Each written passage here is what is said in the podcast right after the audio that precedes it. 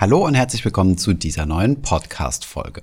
In der heutigen Folge spreche ich mit Dr. Gerd Kommer. Gerd kennt ihr schon sehr wahrscheinlich sehr gut in diesem Podcast und auch aus unseren Videos. Und er hat einen Artikel gemeinsam mit einem Kollegen geschrieben zum Thema Downside Hedging. Und genau über dieses Thema habe ich mit ihm gesprochen. Wie sichere ich mich von Kursverlusten ab? Wer sind Akteure am Finanzmarkt, die diese Strategie benutzen? Und wie vielversprechend ist diese? All das erfahrt ihr in diesem Podcast. Viel Spaß dabei.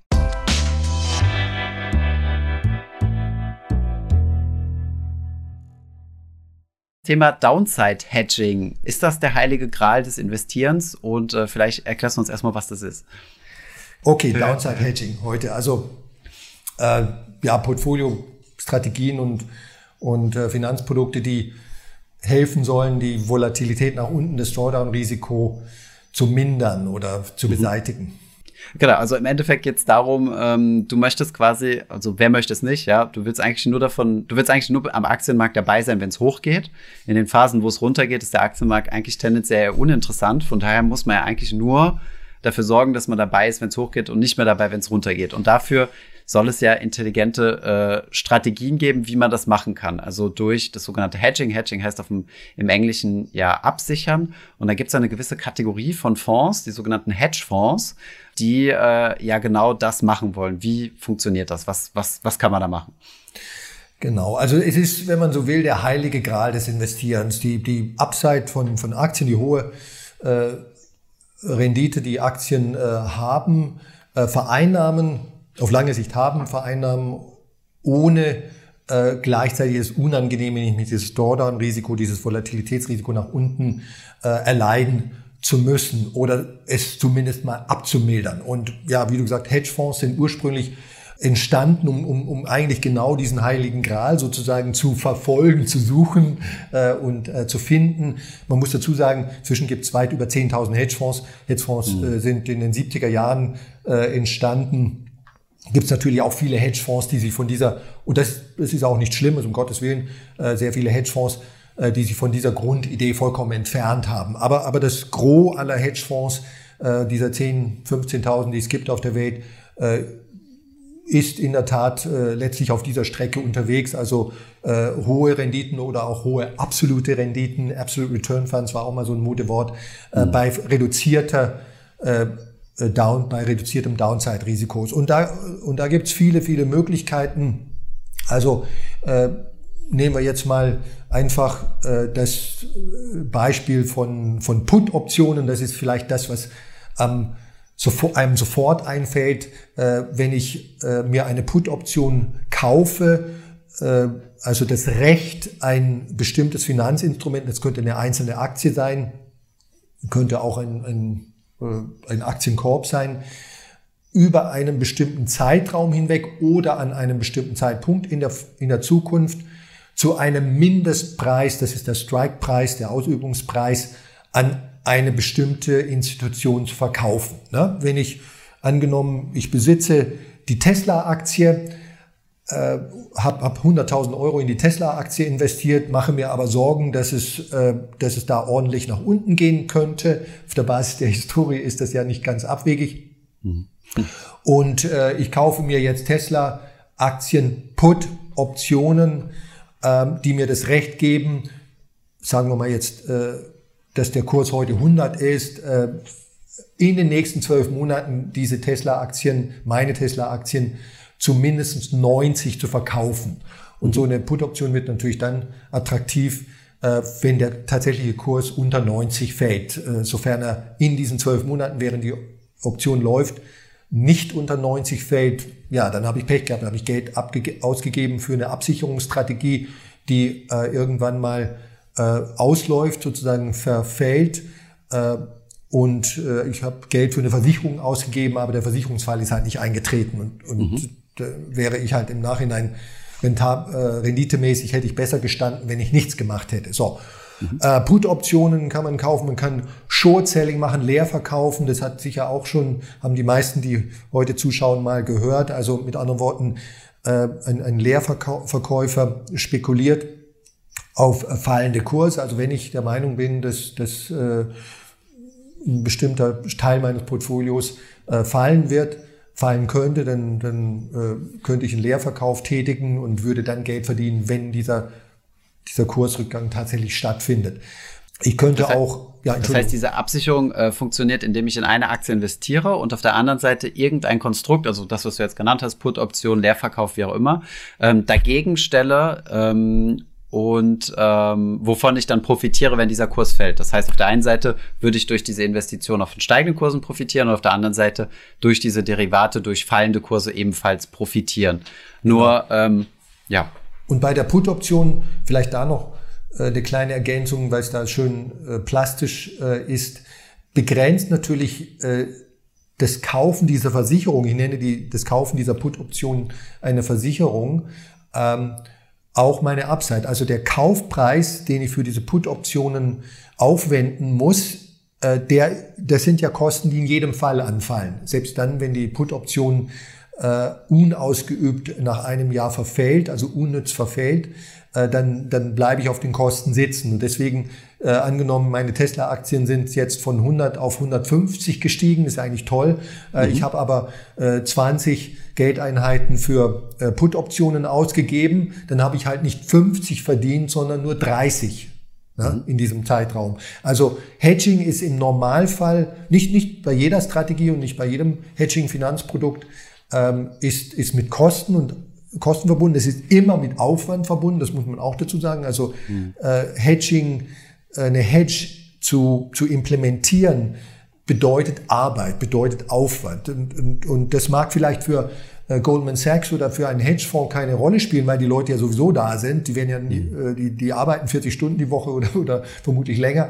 Mhm. Ähm, aber ihre, also der, der Aufwand äh, für die Gehälter ist sowieso da. Für dich und mich ist das nicht dasselbe, ähm, weil du ja sozusagen eigentlich mit deinem Portfolio eigentlich so wenig wie möglich Aufwand haben möchtest. Das wäre sozusagen rational, weil du deine Arbeitszeit ja in andere oder deine äh, 724, 24 Stunden, sieben Tage die Woche kannst du auch in was anderes investieren. Also mhm. Hedgen bedeutet Arbeit, bedeutet Aufwand.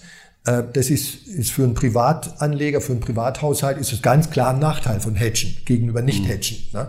Ähm, es bedeutet zweitens in den meisten Fällen Kosten, die die, die Upside reduzieren, also so wie in meinem Beispiel von vorhin. Ich, ich habe da vielleicht auch noch mal ein kleines plastisches mhm. Beispiel. Kennst du diese Rubbellose oder so ein Lottoschein? Ist ja im Endeffekt dasselbe. Du musst ja zuerst, zunächst mal Geld dafür ausgeben und hast dann die Option oder die Möglichkeit, mhm. was zu gewinnen. Aber das Geld für den Schein, das, das ist quasi erstmal weg. Und wenn du genau, nichts ja. gewinnst, dann hast du quasi einen negativen, äh, einen negativen Gewinn oder, oder wie auch ja. immer gemacht, einen Verlust, ne? Also das, was dich das gekostet hat. Das ist quasi der Optionspreis. Richtig, und oder? absolut. Ähm, also eine, eine, Option ist nichts anderes als eine Versicherung. Ne? Das klingt schon eigentlich ziemlich pro, äh, profan und banal, aber es ist, ist so. Äh, also der, der Kauf einer Option, äh, äh, zumindest eine Put-Option, ist, ist eine Versicherung. Und äh, ich kann aber, wie gesagt, äh, noch auf viele andere Arten äh, Downside Hedging betreiben. Short Selling habe ich schon erwähnt. Äh, Stop-Loss-Orders sind unter Privatanlegern, weniger unter Profis auch sehr, sehr populär, weil sie vergleichsweise wenig kosten, aber auch äh, Stop-Loss-Orders verursachen äh, Kosten, verursachen insbesondere Arbeitsaufwand. Und dann drittens, es wird äh, zumindest wer nur äh, in Investopedia nachschaut, immer gerne äh, übersehen, Stop-Loss-Orders funktionieren nicht zuverlässig. Also sie, sie äh, es kann sehr leicht, vor allem bei ganz, ganz heftigen äh, Kursbewegungen, also Stichwort Crash, Flash Crash oder was auch immer, äh, also heftiger als normale Volatilität nach unten. Da kann es also ohne weiteres geschehen, dass meine Stop-Loss-Order gar nicht ausgeführt wird. Also dass ich grundsätzlich richtig lag mit dem, äh, mit dem, mit dem Implementieren der Stop-Loss-Order, die mich Geld kostet und, und Arbeit kostet, aber dann aus äh, verschiedenen technischen Gründen äh, kommt es nicht dazu, dass, äh, obwohl meine Tesla-Aktie gerade nach unten geht äh, und ich habe bei, bei 90, also ich habe sie gekauft bei 100, will, will äh, äh meinen Verlust auf. Das bei 90 minus, verkauft wird. Mhm. Genau, minus 10 begrenzen. Und dann, wenn aber der volle Mega-Crash kommt, kann es gut sein, dass meine Stop-Loss oder gar nicht ausgeführt, ausgeführt wird. Äh, da brauchen wir jetzt gar nicht in die technischen Details reinzugehen, reinzugehen weil es viele geben könnte, die dafür verantwortlich sind. Ähm, mhm. Und äh, dann gibt es natürlich sozusagen banale Downside-Hedging-Strategien wie Market Timing oder äh, Stock Picking. Market Timing, also Menschen glauben halt einfach, sie können auf der Basis von Prognosen schlechte Marktphasen von guten Marktphasen, also Abwärtsmarktphasen, Downsides, von Upsides hinreichend zuverlässig äh, ex ante im Vorhinein prognostizieren. Äh, und weil halt jetzt Dirk Müller gesagt hat, jetzt äh, geht es aber wirklich runter, äh, weil die EZB schon wieder versagt hat oder Gott weiß was, mhm. ähm, dann, dann, äh, dann, dann gehe ich halt raus aus Aktien, äh, rein in Cash. Äh, das, das wäre Market Timing. Das ist natürlich auch Downside Hedging. Äh, also rein raus im Zeitablauf wird nicht üblicherweise als Downside Hedging betrachtet, aber die Vorstellung dahinter ist letztlich das Gleiche. Äh, auch Stockpicking, ne? äh, wenn, wenn jemand sagt, okay, ja, jetzt kommt eine turbulente Marktphase, weil, äh, weil, weil Jim Kramer oder äh, irgendein äh, Schlaumeier das gesagt hat äh, oder weil es halt in der Zeitung steht. Und jetzt gehe ich mal in defensive Aktien, sogenannte Defensive Stocks, also non-zyklische Stocks, die immer einen Cashflow produzieren wie Coca-Cola oder keine Ahnung was. Ähm, ich gehe raus aus den Zyklikern, also aus den Googles dieser Welt und den Teslas und so weiter. Das ist, das ist auch äh, Downside Hedging. Also in der Hinsicht so betrachtet sind wir alle äh, oder zumindest alle aktiven Anleger äh, irgendwo Downside Hedger. Ne? Äh, also Downside Hedging im engeren Sinne ist die Nutzung von ähm, von Strategien oder Finanzprodukten, die explizit als Hedge äh, bezeichnet werden. Ähm, und Downside Hedging im weiteren Sinne ist aktives Investieren, das einfach versucht, wenn es insbesondere versucht, äh, äh, sozusagen die, die, die Drawdowns zu, abzumildern. Mhm. Das Problem mit Downside Hedging, und, und das ist eigentlich das Wichtigste, darauf sollten wir zu, zu sprechen kommen, ist, welche Auswirkungen hat es langfristig auf meine Rendite oder risikoadjustierte Rendite? Ja. Genau, und ähm, da hast du Dirk Müller schon mal angesprochen. Ich hätte, ich wäre auch nochmal drauf gekommen, weil ich meine, sein Fonds ist ja bekannt dafür, äh, drücken wir es mal positiv auf, dass er sehr konstant äh, performt. Äh, das, das kann man ja so schon sagen. Also wenn man sich den Chart anguckt, mhm. ist der relativ gerade, ähm, aber auch nicht konstant äh, positiv, sagen wir es mal so. Und seine Argumentation ist ja immer, ja, ich möchte vor allem, dass, ähm, dass in großen Crashs, ähm, der ja quasi jederzeit immer wieder kommt, ähm, dass ich dann geschützt bin. So, und, und die, die magische Strategie, und da hat er ja auch schon mal verschiedene Streitgespräche mit Leuten gehabt, wo er gesagt hat, ja, ich sichere mich ja ab. Und nein, diese Absicherung kostet nichts. Und ich glaube, wenn ich, wenn ich mich ganz irre, machte das mit Futuren. Und tatsächlich haben diese Futures ja auch keine Optionsprämie, wie zum Beispiel bei Optionen. Ähm, allerdings bedeutet das ja nicht, dass da keine Kosten mit drin sind. Also funktioniert das Ganze oder nicht? An dem Beispiel kann man eigentlich ganz gut sehen, dass er nicht, beziehungsweise nicht, wenn man funktionieren so definiert, dass man mehr Rendite damit macht. Genau, also wie, wie Dirk Müller das im Einzelnen macht, er erwähnt manchmal Index-Futures, äh, weiß ich nicht und äh, auf, weil, er, weil, er, weil er das ja auch nicht äh, publiziert und öffentlich macht, ist es eigentlich auch äh, relativ sinnlos, äh, darüber zu spekulieren. Mhm. Äh, aufwendig wäre es auf jeden Fall. Äh, aber die Performance seines Fonds, den es jetzt seit äh, äh sechs, sieben, acht, äh, sieben Jahren gibt, glaube ich, wenn ich mich erinnere, nicht, nicht falsch erinnere, äh, die spricht ja Bände. Ne? Also du hast äh, schon schön zusammengefasst, konstant toll, ja, konstant nahe Null. Ne? Ähm, also äh, nicht ganz Null, aber äh, viel, viel besser ist es nicht. Ähm, und das ist sozusagen ein schönes, wunderschönes Beispiel dafür, was das Grundproblem mit Downside Hedging ist. Downside Hedging bedeutet, ich äh, wende echte Kosten oder sogenannte Opportunitätskosten, also entgangene Gewinne, auf, ähm, um diesen Schutz nach unten, dieses, diesen Airbag, äh, diesen Sicherheitsgurt zu finanzieren. Ne? Und was kommt heraus? Heraus kommt dann äh, sozusagen eine volatile Sparbuchrendite. Also es ist schon noch volatiler als das Sparbuch, mhm. ähm, aber nicht viel besser. Ne? Also insbesondere, wenn ich so mache wie Dirk Müller. Ähm, klar, ich habe keine Volatilität mehr und ich habe kein nennenswertes Drawdown-Risiko äh, mehr, äh, ob das jetzt Corona-Crash heißt oder äh, äh Zins, Schrägstrich Ukraine, äh, Russland-Krieg, Crash. Ähm, das habe ich alles nicht mehr, geht äh, eigentlich kaum noch was nach unten, aber es geht auch kaum noch was nach oben. Ne? Und das ist halt das Grundproblem. Und äh, die, die, die, wir haben äh, vor kurzem einen Blogbeitrag, du hast ihn ja anfangs äh, erwähnt, mal äh, sozusagen so eine Literatur-Auswertung äh, gemacht, äh, 25, äh, 30 Literaturstudien äh, gelesen zu unterschiedlichen Downside-Hedging-Strategien, unterschiedlichen Zeitperioden, unterschiedlichen Datensätzen und so weiter. Und das, das Ergebnis ist im Grunde genommen, äh, obwohl äh, die konkreten Formen von Downside Hedging unglaublich vielfältig sind, äh, das kam ja auch schon am Anfang jetzt dieses Videos zum Ausdruck. Also ich kann es auf tausend verschiedene Arten machen und es wird sich auch in, in jedem Zeitabschnitt dann schlussendlich anders auswirken, anders ausprägen. Ähm, aber das äh, äh, Grundergebnis ist halt einfach, die Opportunitätskosten sind im Allgemeinen auf lange Sicht, wenn ich Zeitfenster von fünf Jahren plus auswerte und äh, kürzere Zeitfenster auszuwerten, äh, ist, ist meines Erachtens von vornherein sinnlos. Schon fünf Jahre ist eigentlich zu kurz. Ähm, die, die Opportunitätskosten, die entgangenen Gewinne sind einfach zu hoch. Äh, mhm. ich, ich, äh, ja, ich habe kein, äh, ich reduziere mein Risiko, aber äh, dafür gebe, vergebe ich zu viel Upside auf. Mhm. Und äh, jetzt könnte natürlich jemand um die Ecke kommen und sagen, ja, okay, aber, aber wie, wie sieht aus mit der risikoadjustierten Rendite, die risikogewichtete Rendite? Also ein, eine, eine Kennzahl, bei der Risiko und Rendite ins Verhältnis gesetzt werden. Nicht eine Art nur, Sharp Ratio. Genau. Die berühmteste äh, risikoadjustierte Rendite-Kennzahl ist, oder Risiko, Rendite-Risiko-Kennzahl ist äh, die Sharp Ratio, gibt aber auch noch andere.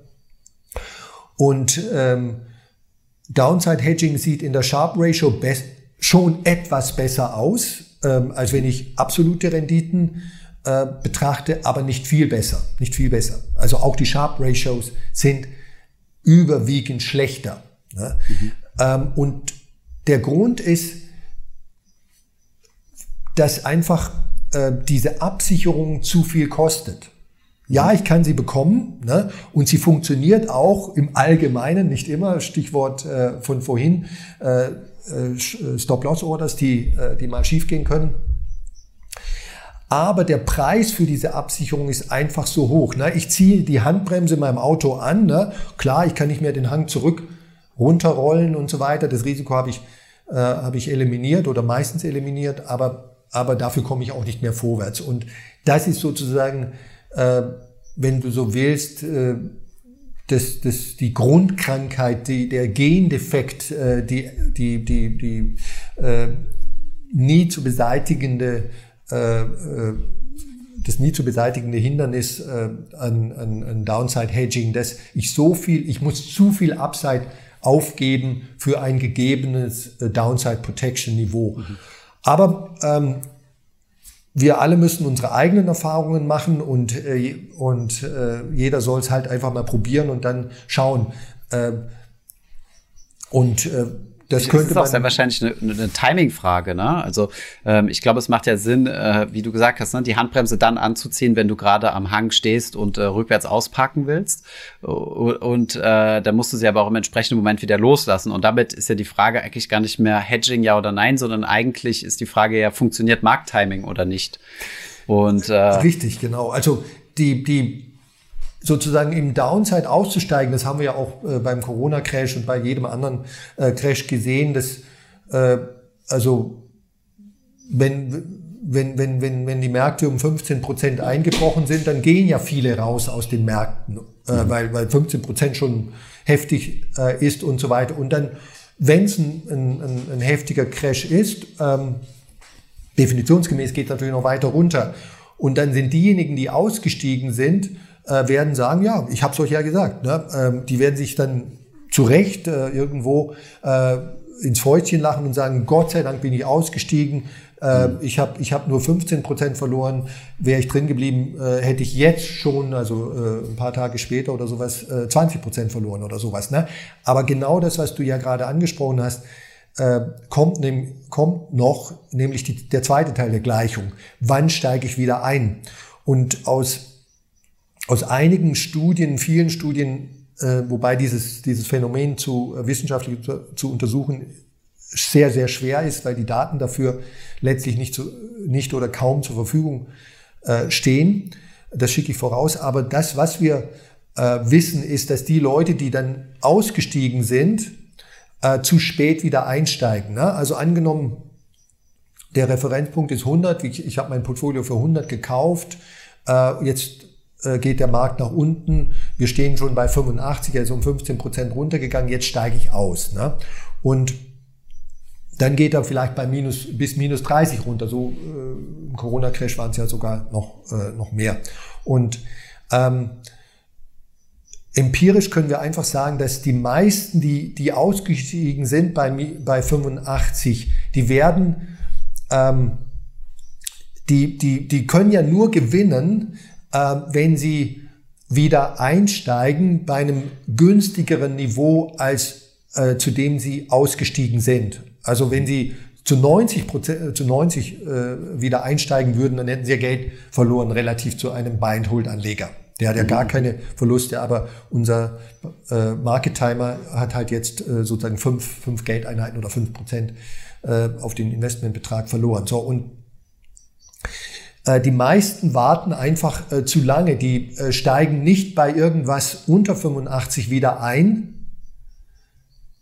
Sozusagen, wenn die Kurve wieder nach oben geht, bei unter 85, sondern die denken sich, oh je, das ist sozusagen ein falscher Frühling, eine, eine Schwalbe macht noch keinen Frühling und das Schlimmste mhm. steht uns noch bevor, das ist so eine, äh, äh, eine falsche Erholung. Ich glaube, es gibt auch einen Fachbegriff dafür, mhm. ähm, der mir jetzt nicht einfällt. Also und in den Zeitungen steht äh, und in den Medien steht immer noch, oh je, äh, also wir sind noch lange nicht durch das Tal der Tränen. Das ist einfach nur so ein Zwischenhoch ähm, und so weiter. Und äh, das typische Muster ist dann, dass sie halt äh, nicht äh, bei, also wenn sie bei 85 einsteigen würden, dann, dann hätten sie nichts gewonnen. Sie hätten eine Menge Wohler äh, vermieden, das wäre auch schon ein Plus, aber sie hätten ökonomisch gesehen nichts gewonnen, äh, renditemäßig.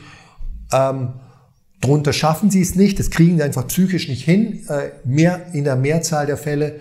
Und die meisten steigen dann eben oberhalb von 85 wieder rein. Irgendwann mal zieht der Markt über 85. Immer noch ist es denkbar, dass er wieder fällt. Und das hoffen sogar die, die, die, die Market Timer dann. Aber dann ist, dann ist er irgendwann mal 105 oder sowas und dann setzt wieder FOMO ein. Fear of Missing Out. Gier. Ne? Und dann steigen mhm. sie endlich ein, aber stehen halt alles in allem schlechter als unser Buy-and-Hold-Anleger. Gibt es irgendwelche, irgendwelche Gründe, weswegen man Downside-Hedging mit Finanzprodukten betreibt, statt äh, seine Position einfach aufzulösen oder zu verkaufen? Also warum, ähm, also was wäre jetzt zum Beispiel der Sinn? Ich habe eine große, wie du sagtest, Tester-Position im Portfolio. Ähm, ich denke, dass es jetzt bergab geht. Ähm, warum sollte ich mir jetzt eine Short-Position oder eine Put, also eine Short-Position aufbauen und eine Put-Option kaufen? ähm, statt einfach die, äh, die Aktie zu verkaufen. Ähm, das ist ja das, was äh, zumindest bei, bei so Hedgefonds gemacht wird. Ja, also sagen wir, äh, die Aktie verkaufen äh, würde ja immer bedeuten, du verkaufst sie zum jetzigen Kurs. Äh, also du Gut, Terminverkäufe sind auch noch denkbar. Das wäre so eine leichte Einschränkung von dem, was ich sage. Aber eine Put-Option, die kannst du halt wesentlich präziser auf genau die, äh, das Ausmaß von Hedging, das du haben möchtest, ähm, äh, zu, zurechtschneidern, maßschneidern. Hm. Ja, genau. Also du kannst äh, den, den Strike Price, also den Ausübungskurs, kannst du mehr oder weniger beliebig, zumindest institutionelle Anleger können das beliebig festlegen. Äh, die Laufzeit kannst du beliebig festlegen. Ähm, du, es gibt die, die europäischen und die amerikanischen Optionen. Die einen sind sozusagen in der, im gesamten Zeitraum ausübbar, die anderen nur am Ende des Zeitraums. Das hat auch noch einen Preiseinfluss und so weiter. Also die, du kannst mit sozusagen mit diesen Strategien im mit Hedging-Strategien oder Downside-Hedging-Strategien im engeren kannst du sehr viel maßges stärker maßgeschneidert genau den Versicherungslevel äh, mhm. dir einkaufen, den du haben möchtest, mit bloßem Kaufen, Verkaufen. Das ist sozusagen so ein bisschen grobschlächtiges Instrument. Mhm. Ähm, äh, da kannst du das, also in vielerlei Hinsicht natürlich das gleiche Ergebnis äh, äh erzielen, aber nicht so fein getuned sozusagen. Und du könntest natürlich damit verhindern, dass du größere Marktbewegungen äh, verursacht, wenn du sehr, sehr viel Kapital hast und dann auf einmal eine Aktie verkaufst oder so, das vielleicht noch reporten musst. Ja. Für institutionelle Anleger auf jeden Fall äh, ein, ein, ein, wichtiges Thema, äh, könnte der Fall sein. Es könnte auch steuerliche, also steuerlich sehr unterschiedlich äh, sein, wie du es machst. Also äh, Verkäufe bedeuten schlussendlich immer äh, äh, Realisierung von Gewinnen oder Verlusten, Gewinn. ja, ähm, und so weiter. Und äh, jetzt einfach nur ein Hedge-Produkt zu kaufen, ist steuerlich typischerweise neutraler. Ne? Mhm. Aber äh, also sagen wir mal, im weitesten Sinne ist es sehr ähnlich, äh, einfach nur das Produkt zu verkaufen und, und dann in Cash zu gehen. Ähm, aber im Detail gibt es dann doch wieder große Unterschiede. Hast du Mandanten, die äh, entgegen deiner entgegen deiner Empfehlung äh, Hedging betreiben und äh, beratet ihr die dann auch, was jetzt die bessere Variante ist? Also jetzt, dass ihr jetzt zum Beispiel sagen, ich will jetzt über die nächsten drei Monate ähm, mein Portfolio komplett absichern, ist mir egal, wenn's, wenn die wenn die Märkte äh, to the moon gehen, ich will auf jeden Fall abgesichert sein. Also wir machen das äh, bei der Gerd Kommer Invest äh, GmbH und bei unserem Robo, bei der Gerd Kommer Capital äh, nicht. Ähm, das wird jetzt niemanden überraschen, weil, weil wir fanatische Buy-and-Hold-Anleger sind und weil ich äh, generell glaube, dass Downside-Hedging eben äh, empirisch und rational betrachtet äh, nichts bringt. Also durch Glück vielleicht mal was bringen kann, aber in the long run schadet.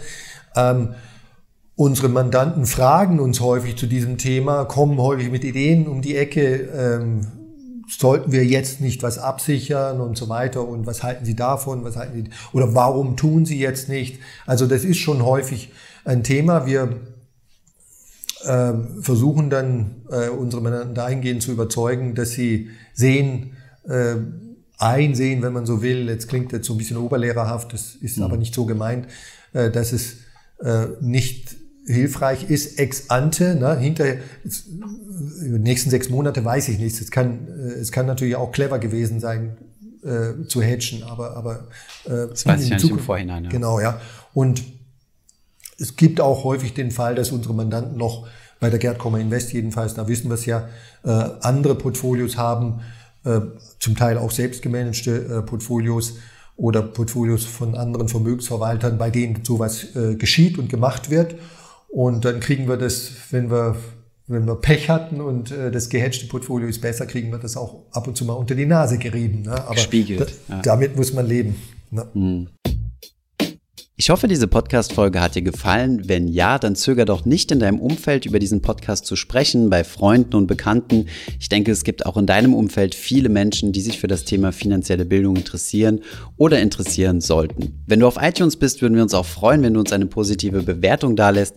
Das hilft uns, den Podcast noch einfacher auffindbar zu machen. Alle wichtigen Links und Verweise findest du wie immer in den Show Notes zu diesem Podcast. Vielen Dank fürs Zuhören und bis zum nächsten Mal.